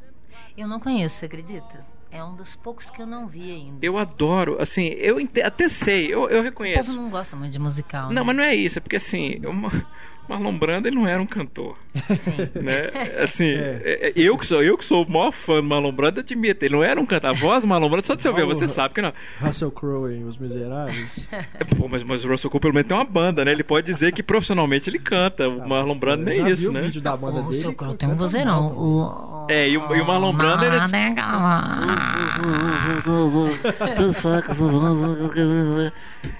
então, assim, ele não é. Quando ele canta no filme, realmente não é uma coisa. Mas eu gosto da. Primeiro, eu gosto da música, das músicas, eu gosto da história do filme e principalmente eu gosto da dinâmica dele com, com o Frank Sinatra. Uhum. Sabe? Eu não vi. É, é, eu gosto do filme, cara. Eu gosto. Enfim, eu só queria saber se era só eu que gostava do filme. Tem um mês de seda, né? Eles, é, eu acho que pra Metro, então, essa coisa, né? De, ela já trabalhava com essa coisa, muita gente em cena, é. né? O, os os planos vistos de cima, para pegar aquela ideia de ampliar o palco, né? É, você foi imaginando, é perfeito, né? Para musical, assim, para os números e tudo. É no caso, eu acho que é até mais bem utilizado no Sete Noivos para Sete Irmãos, Sim. porque ele tem que ter 14 pessoas em cena. em algum momento, né? É. Então é melhor que a, que a tela esteja. Se bem que o Orson Welles fazia maravilhosamente colocar um monte de gente em cena no enquadramento e você não fica bagun aquela bagunça de um monte de gente no enquadramento, né? Mas. É... E até nisso, em, em filmes filmes românticos, né? O Tarde Mais para Esquecer. Sim, sim. Que é outro filme que me, que me lembra que tinha uma cena que eu, eu só fui ver isso quando o filme saiu em DVD. Eu nunca tinha visto. Que é, passava na TV, dublado, eu já conhecia o filme de corte, tanto que passava na sessão da tarde. Você também era chorava. Ah, Você é aquela do Sintonia amava. de Amor? Antes do Sintonia de Amor, eu já tinha aquilo. Quando eu vi o Sintonia de Amor, eu falei, clichê. Não, não, não, não. Mas é porque no Sintonia de Amor, uma coisa que eles fazem é isso, que todas as mulheres adoram é, e choram. Adoram. Não, não, exatamente choram, mas eu sempre gostei da história. Adorava a química do Cary Grant com a Deborah Eu acho, eu confesso que eu acho muito... Ele é... E eu vou dizer isso, e eu sei que tem fãs do Douglas Sirk. Mas eu gosto de Douglas Sirk. Mas assim, é uma coisa muito Douglas Sirk. Eu um melodrama. Eu gosto. Eu gosto desses melodramas antigos dos anos 50. Mas assim, tem uma cena, porque eles combinam de encontrar no alto do Empire State quando eles terminarem com os seus respectivos noivos. Ela vai começar a chorar. Não, não vou. Não, não Igual a Rita Wilson no filme vai contar a história. Não, mas assim, tem uma cena que ela vai para ela, ela tá para terminar com o noivo, não terminou ainda. E aí ela vai para a varanda do lado de fora do, do apartamento. E ele fala: O que, que foi? Você está distante? Ela: Não, não é nada, não. Ele falou: Parece que você está com o pensamento longe. E ela encosta assim na porta da varanda e fica olhando assim ao longe. Quando eu vi na versão original, quando ela encosta na porta da varanda, a porta de vidro afasta e reflete o, Empire State, que era para onde ela estava olhando. Quando ela fala, eu tô, você está longe, você está pensando em que? Ela, não, não estou pensando em nada e tal. Quer dizer, o público ali teria uma informação é. de ver a, o State e falar, ah, ela está pensando no Cary Grant. Óbvio que ela está pensando no Cary Grant, mas o, a presença física do, do, uhum. do, do Empire State na cena seria fundamental, né? E sempre cortou essa cena. E uma outra coisa que eu me lembro também, dessa coisa de eu estava vendo aqui na lista o Confidências e Meia-Noite, o Pillow Talk da, uhum. com a uhum. Rock Hudson e Doris Day que passava também na sessão da tarde. E você é, tem uma cena que divide a, a tela. Ah. E os dois estão tomando banho de banheira e ele encosta o pé Isso. e ela, e ela tira o pé, como se eles estivessem se É tocando dentro é. da banheira. Isso. E passava assim, arredando. Ou você via Doris Day, ou você via Ah, e aí vai embora. o? Rock É, Hudson. Perdi totalmente o sentido. Que é uma E- coisa que o. o- é é engraçado a gente ter falado. Olha pra você, é curioso isso, nunca, nunca tinha me ocorrido. Tanto Sintonia de Amor quanto o, o Harry Sério foram escritos pela Nora Ephron. O Sintonia de Amor faz uma referência. E o, o, o, Sintonia- o- o Harry Sally faz uma Faz referência direta da, da tela a essa dividida cena, deles é. na cama assistindo Casablanca. É.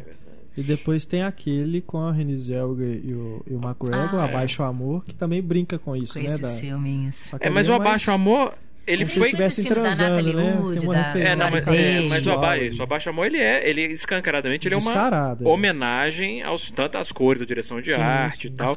E a gente tava falando, até, até no começo nos créditos tem É. escrito que ele foi rodado. Ele não foi rodado Cinemascope, foi, mas mas, tem eles escrito. Cinemascope por uma referência. Pra fazer Isso. brincadeira. Mas é, é- é engraçado porque na Globo, né, quando eu era criança, passava assim, arredando pra lá e pra cá.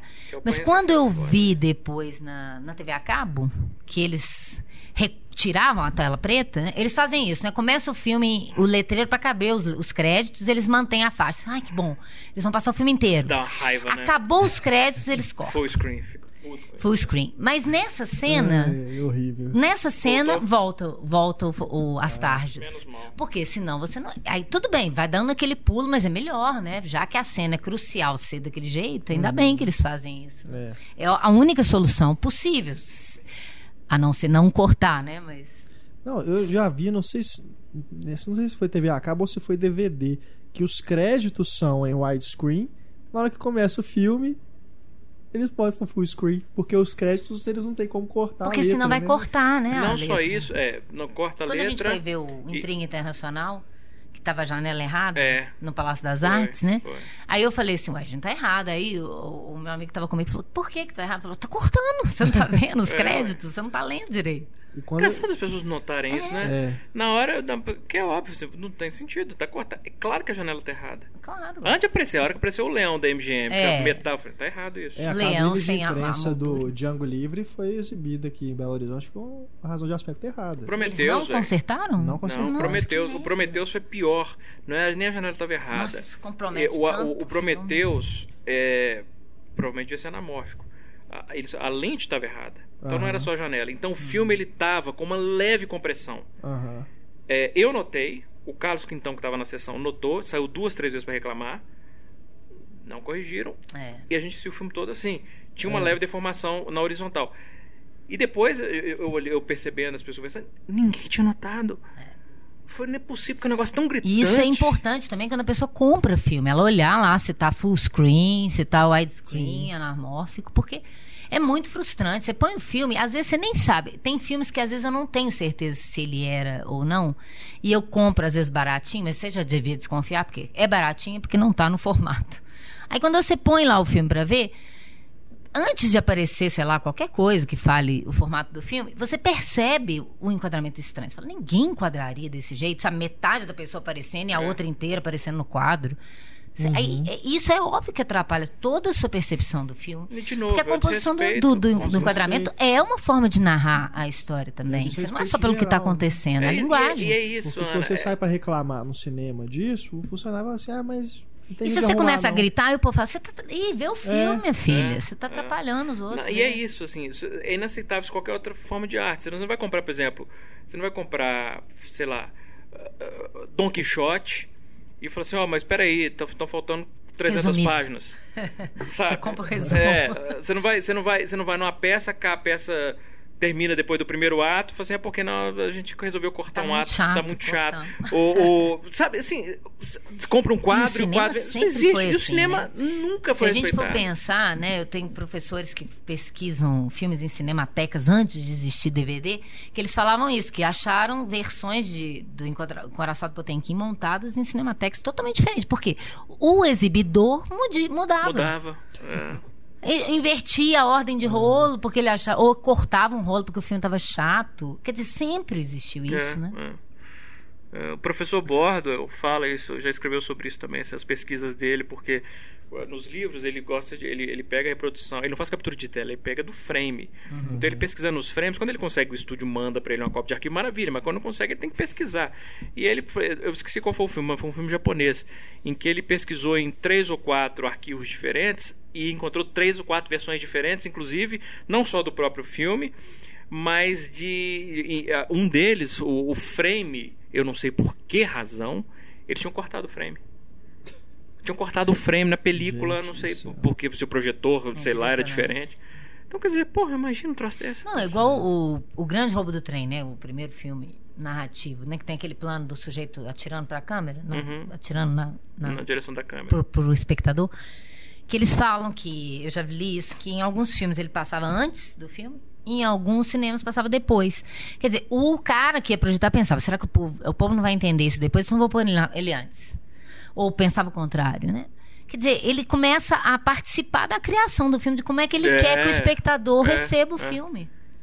E outra coisa frustrante é que com a chegada do Blu-ray a gente imaginou, né, que e a popularização das TVs widescreen, uhum. que ia acabar essa praga do full screen. Agora inventaram o widescreen falso. É. Porque agora os filmes que são em 235 eles vão transformar em 85 para poder preencher, preencher a tela, tela. widescreen toda. Porque novo, eles não querem que corte é, agora que na lateral, é. com a tarja preta na ou, lateral. Ou, não, mesmo vertical, porque o 235 ainda é na é, é vertical, embaixo, que porque quando o filme é scope, vai continuar vai com a barra continuar. preta mesmo Mas, no E é isso que eu tô falando. TV widescreen. Mas se, na widescreen, se o né? filme não foi em widescreen, ela ficou com a tarja preta vertical. É, os filmes mais antigos, né, na razão da academia. O que eu já vi eles fazer, alguns, por exemplo, Branca de Neve, você tem a opção de colocar algum desenho, alguma gravura fixa é. nas laterais, tipo uma cortina vermelha. Ou então Mas fica mudando aí... ao longo do filme como se estivesse complementando o cenário. Assim, é, é muito aí, Dependendo da sua TV, pode até estragar né, a tela. Pode ter uma retenção da imagem. É Se for imagem fixa durante muito tempo, Pode estragar. Fica gravado, né? É. Mas, o, mas é isso que a gente está discutindo. O 235 é o formato mais lindo que tem. E é justamente o formato que é, costuma ser mais respeitado, porque ele é muito diferente a, do formato da televisão. A Philips lançou uma TV em scope. Ah, ela é, é se você vê o filme em scope nela, vai preencher ela todinha. Pois é, o problema. Um modelo só, só existe esse modelo. É, mas aí o problema é que se você tiver uma razão de aspecto um pouco é, menor. Exato. Aí já era. Fudeu. Por isso, porque inclusive a televisão, mas é isso que dá raiva, porque a televisão, ela tem um formato 85 por 1, não é à toa. 16 é. por 9 o formato. Não é 1,85, é 16 por 9, né? Não é à toa. É, é, o formato da televisão widescreen 16 por 9 ele foi decidido justamente como uma média entre o 4 por 3 e o 2,40. Uhum. Então, assim, não, não pode estender muito para o outro, mas também não pode estender para o outro lado. Então, vamos pegar uma média, porque aí o que for, o que é o mais comum, que é o 85, vai encaixar certinho. Uhum. Se for um pouco maior ou um pouco menor, vai ter a faixa, mas a faixa vai ser pequena. Então a televisão foi calculada para isso. Em vez das distribuidoras entenderem isso e falarem, não, vamos preservar a razão de aspecto, porque a televisão já foi calculada na média, não, ainda assim a porra dos caras ainda quer. É. é isso, é, é a maneira que o, o, o, o o comerciante, porque esses caras são isso, são comerciantes. Uhum. É, é, é, a, é, a, forma que o comerciante tem de achar que ele tem algum parte no processo criativo. Sou artista. Você viu quando. Eu, eu acho que o processo é que psicológico dos caras é esse. Eu não sei como é que saiu em Blu-ray, né? Mas hum. o próprio Central do Brasil saiu. Só tem full, full screen. É. Um horror. Porque no Brasil fizeram Aqui uma campanha na época as pessoas não queriam ver o filme cortado, entre aspas, é. né? É porque a gente DVD, sabe, a gente sabe que a maioria é, é, tende a ser inteligente, né? É. A gente sabe isso. Quando você pega, o voto a maioria tende a ser muito. Mas o, o DVD americano é a na maior. Principalmente quando é uma questão tá técnica. Com o formato certo. O americano? O americano. Pois é. Aqui no Brasil não. No não Brasil, existe. Não. Isso é terrível. Certo. Se você quiser o, o formato original do filme, você tem que comprar lá fora um filme é, brasileiro. Isso é triste. Terrível. Nossa. Agora, eu, por isso que eu agora decidi. Agora não, já tem tempo mas decidi fazer parte do clube do, do Quintão e do Heitor que tem projetor em casa, porque aí você não tem esse problema. Você tem um projetor, você liga o, o DVD nele, o, o aparelho de Blu-ray, e aí você vê sem ter problema nenhum desse. De, você vai ver na razão de aspecto que está no disco, né? Uhum. Se você tem um filme em 2.35, você vai ver a imagem projetada em 2.35. Se está em, em 1.37, vai ser desse jeito também. Uhum Aí, É, só, nunca mais repita isso, só problema- porque é muito feio. Agora eu faço parte do clube do Heitor e do Carlos. Isso não é uma coisa bonita de se fazer parte. O problema é que o projetor é um aparelho caro, né? Você tem que ter uma, uma tela também, tem que escurecer a sala toda para você assistir. Então, Não, mas o não Renato. é todo lo- local que você pode instalar. Filho da puta, eu fui. A gente, mas que, que, Qual vale foi aquele que você vale, projetou? Os três, três homens em conflito, foi? Foi o por um punhado de dólares. Foi por um punhado de dólares. Fui na casa do Renato, a sala de- dele. Eu fiquei com inveja, viu? É. Eu fiquei. Você não viu a do quintão, cara. A do quintão, nossa. A minha ainda foi feita meio no de qualquer jeito, né, no improviso, mas a do quintão é uma coisa espetacular. E o Roger, na casa é do Roger, fazer inveja mesmo. que é a sala de projeção do Roger, ela tinha inclusive a entrada, e a entrada era uma reprodução da fachada de um cinema, inclusive com o- aquela parte grande onde fica o letreiro, o nome do filme, e com bilheteria e um boneco na Sério? bilheteria. Ah, gente. E é, e é, a- é sério, é muito bonito. E a, a, a, a fachada do cinema é uma reprodução exata do cinema em que ele e a Chess, a esposa dele, foram pela primeira vez. Que isso, Eles reproduziram a fachada do cinema dentro de casa, Fantástico. na sala de projeção deles. E o mais bonito é que esse tipo de pessoa que faz isso não deixa de ir ao cinema. Não deixa. Não deixa. Porque você pensa assim, ah, essa pessoa vai ficar lá só em casa, não vai, não. Quem gosta de cinema mesmo, gosta de E a salinha cinema. dele tinha assim, uns, acho que uns 10 lugares com poltrona bacana de cinema mesmo, sabe? Cinema, Legal. som, é muito bonito. Mas é, o mais charmoso era isso, a entradinha do cinema. A sala tinha entradinha de cinema. Agora, aquilo que você fala, né? Que as pessoas prestam atenção ou só na história ou no ator. Eu, eu sempre falo, é, é leitor de legenda também. A pessoa só tá lendo, ela não tá nem vendo o enquadramento, né? Ela só tá inte- interessada no que tá acontecendo. E aí eu fico vendo, às vezes eu vou ver eh, filme na casa de alguém, a pessoa põe o filme, a televisão dela tá desregulada, ou ela põe aquele zoom e tal, e a pessoa acha ótimo. Nossa, tá ótimo aí. Mas eu falei, não, gente, vocês não estão achando esquisito esse enquadramento? Tá esquisito, você vê que tá esquisito, gente. É. Ninguém centra uma coisa cortando a orelha da pessoa. Tem um negócio esquisito, dá pra perceber, né? Uai, Que não é um enquadramento que eu até falei isso aqui no podcast. Eu fui na sessão do Cabra Marcado para Morrer, do Coutinho, na- nessa sessão Cinecult, né? Do que o Cinemark faz, com alguns filmes que não são circuitão, né? Não é Blackbuster nem nada. Tô vendo o filme começou com aquela imagem achatada, né? Falei assim, não, tem uma coisa errada, vou esperar um pouquinho para ver se vocês vão arrumar. Porque geralmente, depois de alguns minutos, o projecionista mesmo vê e arruma. Uhum. E nada, 10 minutos nada. Saí, fui lá, falei com, com o funcionário. Só tá com algum problema lá, né? Você pode olhar para mim? Falei, não, vou pedir pro projecionista olhar e tudo. Voltei para a sala, nada de arrumar. Aí eu falei assim, não, eu já perdi 20 minutos de filme, eu vou, vou embora, né? Vou pedir meu dinheiro de volta.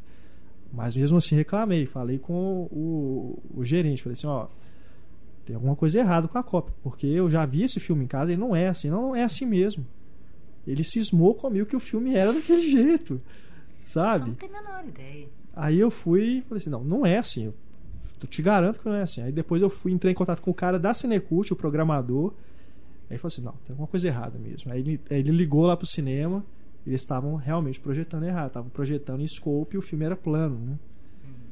Então era um problema de, de, de regulagem no Ah. projetor. E o cara cismou que a cópia tinha chegado pra ele daquele jeito. É. E eu falando, cara, vai lá, vê o filme. Não é daquele jeito. Não, é assim mesmo. Tava completamente deformada a imagem, cara. Agora, eu lembrei de um filme, eu tava tentando lembrar aqui o nome dele em português. Eu acho que é isso aqui que eu lembrei. Que é um título horroroso em português. Sabes o que quero? Vocês viram esse filme? Qual que é o título? The Girl Can Help It. Ah, do Frank já, já ouvi falar, mas eu não. Que era o filme preferido dos confesso que eu não Beatles, né? assisti, Mas eu, eu sei qual que é. Que é muito legal. Eu passava ele na aula sobre, sobre os formatos panorâmicos, porque ele começa um quadrado na tela, né? Preto, com a tarja preta em tudo quanto é lugar. Aí aparece o Tom Ewell do Pecado Moral ao Lado. Ele vai apresentar, ele fala. Abre a cortina, ele fala, o filme, e o filme preto e branco. Esse filme é em, em técnica, com a maravilhosa tecnologia Technicolor. Aí ele olha pro lado, ele Technicolor, faz assim, aí fica colorido. em widescreen, aí ele olha pros lados, widescreen, aí ele faz assim pro, pro lado esquerdo, aí amplia a tela pra lá. aí ele faz assim, amplia a tela pra lá. É muito legal. Depois, se eu achar o link pro YouTube da abertura do filme, que é muito legal. É, legal. Agora, outra Até coisa. pro público perceber a diferença, né? Olha a diferença que é em Technicolor e em widescreen. Uhum. O widescreen teve um, um recente que faz isso, que é o Fantástico Oz. Fantástico Oz. Ah, sim, o Oz Mágico e Poderoso. Oz. Raimi. Quase que acertei. Oz Mágico Poderoso. Que aí, o filme começa É. 4x3 e aí quando ele chega em Ele Oz, amplia. aí expande a Ele tela. também começa sépia, né? Ou preto e Sépia. branco. Ah, preto e branco. O Mágico de Oz que é sépia. É, é, preto e branco, é. Preto e branco aí fica aquela É, né, é. uma cor que simula exatamente o Technicolor, né? As cores É. bem chamativas. É, aliás, é uma cena bem legal de ver assim no cinema. que- Essa coisa que a gente falou de ocupar seu campo de visão todo. É. Se você tá ali sentado na hora que vai ampliando assim, você vai realmente mergulhando no filme. E é bem numa cena que ele tá numa cachoeira, não sei, num, num Ele tá com um balão chegando no, no balão. balão. é. Ah, é, isso. então é um filme, mais bem cedo, é um filme que muda de razão de aspecto. É. no no Mágico de Oz, ele muda do sépia pro colorido. É, mas é de 39, Né? então ele não tinha nem widescreen, ele é todo É. 4x3. É. Que é interessante, você pega uns filmes assim, por exemplo, você vê claramente que os filmes ressentem o fato de não ter widescreen. O Mágico de Oz é um filme que, que você vê que o filme recente, que é um filme que ele nasceu para ser widescreen, de, de preferência cinemascope, né, o 2,40. O, o Vento Levou é outro que você assiste, tem cenas no filme que você fala, caralho, essa cena. É. Ele Os tá Dez gritando, ele tá Denis. pedindo. É, mas os 10 mandamentos, o, não, os 10 mandamentos, ele é widescreen, ele é 1,66 por 1. É. Qual que é um desses que, pare... que você pensava que ia ser e não é? Eu tô falando da segunda é. versão dos 10 Não, da mandamentos. segunda. 56, A ela é de primeira não tem 56. como, né? Ela é, ele é widescreen, ele é 1,66 A primeira, aliás, era outra tela, porque era a tela do segundo cinema mudo, que era menor, né? Era mais quadrada. Era, é. É. Um pouquinho mais, Mas- né? Ela era 1,33. Você vê como é que é é um formato que dá, dá uma imponência né, pro filme, que tem filmes que não precisam de ser em 2,35. Umas, umas comédias bobas aí, de, de Adam McKay, esses caras que trabalham com, com Will Ferrell, Adam Sandler, esses caras. E você vê aquele filme com aquela imagem, né, widescreen toda. Assim, os caras não vão saber usar, parece que filma só Ele não daquele sabe, jeito exato, mas é. pra poder ficar uma coisa De novo, é porque é a maior tudo. prova que o cara não entende linguagem cinematográfica. Esses caras, Peter Seagal, Anna McKay, é. não entende. Eles rodam de 2,35 por quê? Porque tem É dinheiro. É, tem dinheiro e é mais caro rodar de 2,35 por um, óbvio. Então o Uhum. cara tem de, porque você gasta mais tudo, você gasta mais luz, você gasta, tem que construir mais cenário, você tem que ter mais equipamento, mais refletor, mais tempo. É, e ele não sabe pra que que vai usar. E, enfim, é por isso que é bacana quando eu falei mais cedo. Por que, que os filmes europeus eles tendem a ser em 66 por 1? Porque é o que precisa, é o que, é o que serve a história. Uhum. E você pega esses caras, eles filmam 265 por 1 por filmar, eles não têm a menor ideia do que eles estão Pois fazendo. é. Agora, quando você pega um David Lean, por exemplo, quando ele faz um Lawrence da Arábia, aí você pensa assim, gente, quando você vê em, em, em casa, você fala, isso não é para eu ver em casa. Não foi concebido para eu ver dentro da minha casa, por melhor que seja a minha tela. Né? Aquilo ali é para eu, pra eu ter uma experiência no cinema. Uhum. E isso é legal dentro desses épicos e tal. Claro, tem cenas de batalha, tem cena com muita gente, né? No, no Lawrence da Arábia. Mas tem planos, às vezes, que é o deserto. E vindo uma figura. lá É, eu, quando eu penso no Lawrence. Lábio, eu penso exatamente nesse plano. É, Aquele pontinho preto adoro. surgindo e o cara vindo. E a ideia da profundidade de campo. Exato, você olha pra exato, lá é. e você entra E se eu estiver vendo isso em deserto, casa, né? por maior que seja sua televisão, até aquela figurinha você conseguir ver, ó, peraí, tem alguém ali. Ó, ela já tá aqui na Se frente. bobear, eles aceleram um pouquinho, É. o plano tá muito lo- longo sem acontecer nada, né? Agora, filmes brasileiros recentes que usam o, essa razão de aspecto, né? não é o, o scope, mas é o, o scope na gíria. Aham, sim, é. Que Eu até hoje só chamo Eu de acho que fazem um uso maravilhoso, é o som ao redor, mais recente, Uhum. e meu nome é Dindi, do Não Bruno conheço. Safadi. Esse passou Não vi. pouquíssimo também, mas também faz um uso do- da tela que é fantástico. E o som ao redor, né? O Kleber filma muito bem, né? Aqueles planos sequência e tudo. é, também é bem interessante. Agora, uma coisa que a gente mencionou ra- rapidamente, mas que também é uma inovação que veio com o CinemaScope, é o Surround. Que Uhum. foi a primeira vez que foi usado o canal Surround, né? no- na trilha de som. É, as primeiras experiências foi junto com o E que foi, inclusive, um- uma limitação na época, porque os cinemas não estavam equipados, né? Os outros, a maioria dos cinemas não estava equipado com esse sistema de som. Então eles tiveram Seria que... semelhante ao Dolby de hoje. Isso, é. Aí seriam quatro canais, né? Esquerdo, direito, o, se não me engano, o central e o surround, que era o chamado canal de efeitos, né? Era só para. Que é isso que a gente tá assistindo mais cedo, das quatro faixas magnéticas. Né? eles Uma tiveram ficava. depois que adaptar, Uhum. a Fox teve que adaptar o CinemaScope para poder ser o, o, os, filmes, os filmes serem projetados no, em drive-in, nas outras Uhum. salas É, menores. mas né, é, mas é por isso que a gente recursos. estava mais cedo. Quando o Cinemascope ele foi, ele foi projetado, a ideia é que ele o- o- tivesse um filme só, é que fosse dar dois filmes para projetar. Um dois filmes, dois, duas, duas, duas faixas de filme. Uma só com a imagem e outra só com som.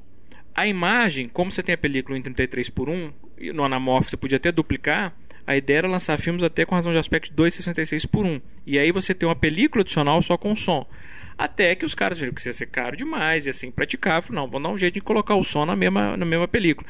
E aí vieram desenvolver isso. Três, três faixas inicialmente, né? uma de cada lado da, da, da, da imagem, é, do lado de fora da perfuração, um entre a perfuração e, e, a- e o filme, e depois encontraram um quarto espaço para o canal de efeitos. É. É, mas aí teve que reduzir, aí não podia ser 2,66 por 1. Uhum.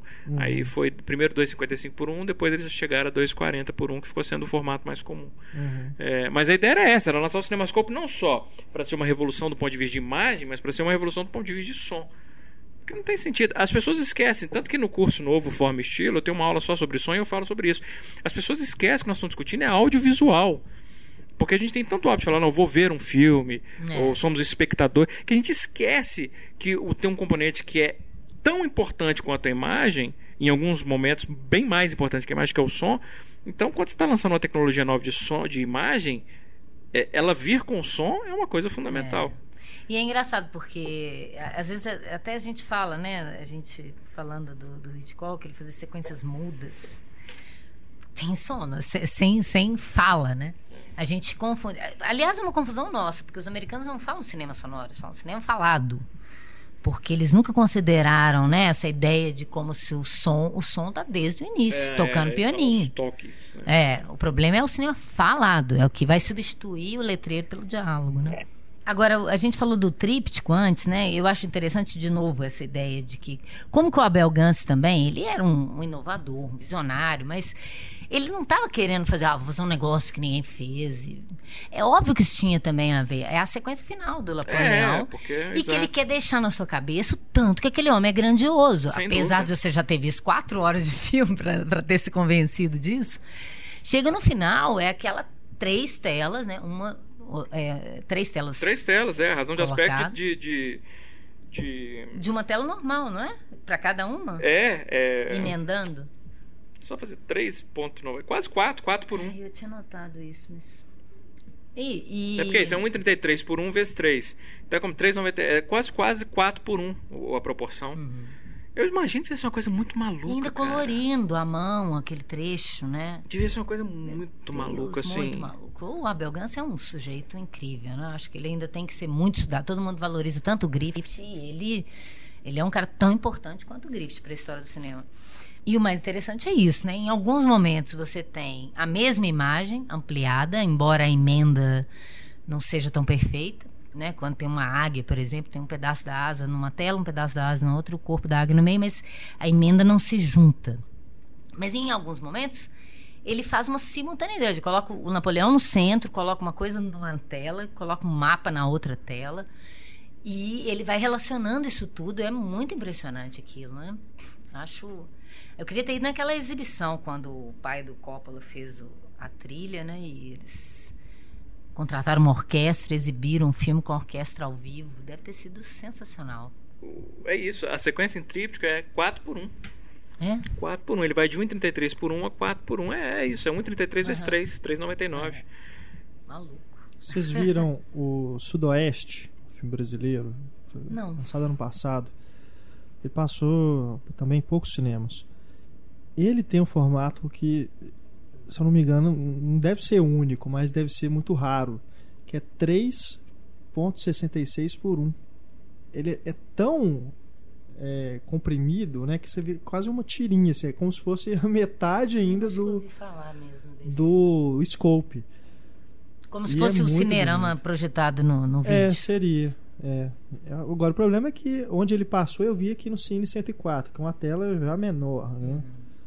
Então, é um problema você. Mas você sabe o talvez- motivo? Ou por que que... Pois é. eu tentei achar aqui alguma entrevista com o história, diretor, o diretor de fotografia, mas eu não consegui localizar. mas dá um efeito muito interessante assim é uma, uma história uma, uma, uma fábula né Um- uma coisa meio surrealista até É, mas realmente a intenção mesmo assim dele ter optado por esse formato eu não, não consegui localizar. Eu localizando aqui alguma entrevista eu até coloco aí na página do podcast para vocês. Mas realmente é, é, uma, é um, o tipo do filme que se você ver na televisão se, no canal Brasil da vida aí eles vão ter que deve, deve ter que adaptar porque você imagina É, numa TV cortando. normal você assistir desse tamanhozinho né a imagem bom o CinemaScope mesmo foi abandonado em 67 né os dois últimos filmes que a Fox produziu nesse formato foram Capricho o Doris Day uma comédia e In Like Flint que eu não, não consegui achar o, o nome em português Acho que é Flint. Flint É o Que nome é, é a continuação Com né o James Coburn? É, Isso. que é o James. É, é o James Uma Coburn versão na sua versão James Bond. é. James Bond. É. E depois Não é um desse... bom filme. Não. Não. E depois desses dois, aí realmente. Mas não é o único, não. Teve continuação. Pois é, não, o último foi a continuação. Ah, é? É. Ah, É, não, o primeiro é o In Like Flint. Flint. O primeiro Our- chama só Flint. Our Man Flint. Ah, ok. Aham. Porque o primeiro é o In Like Flint, não é? Não, o segundo foi em like. Ah, o segundo que é o In Like Flint? Bom, enfim.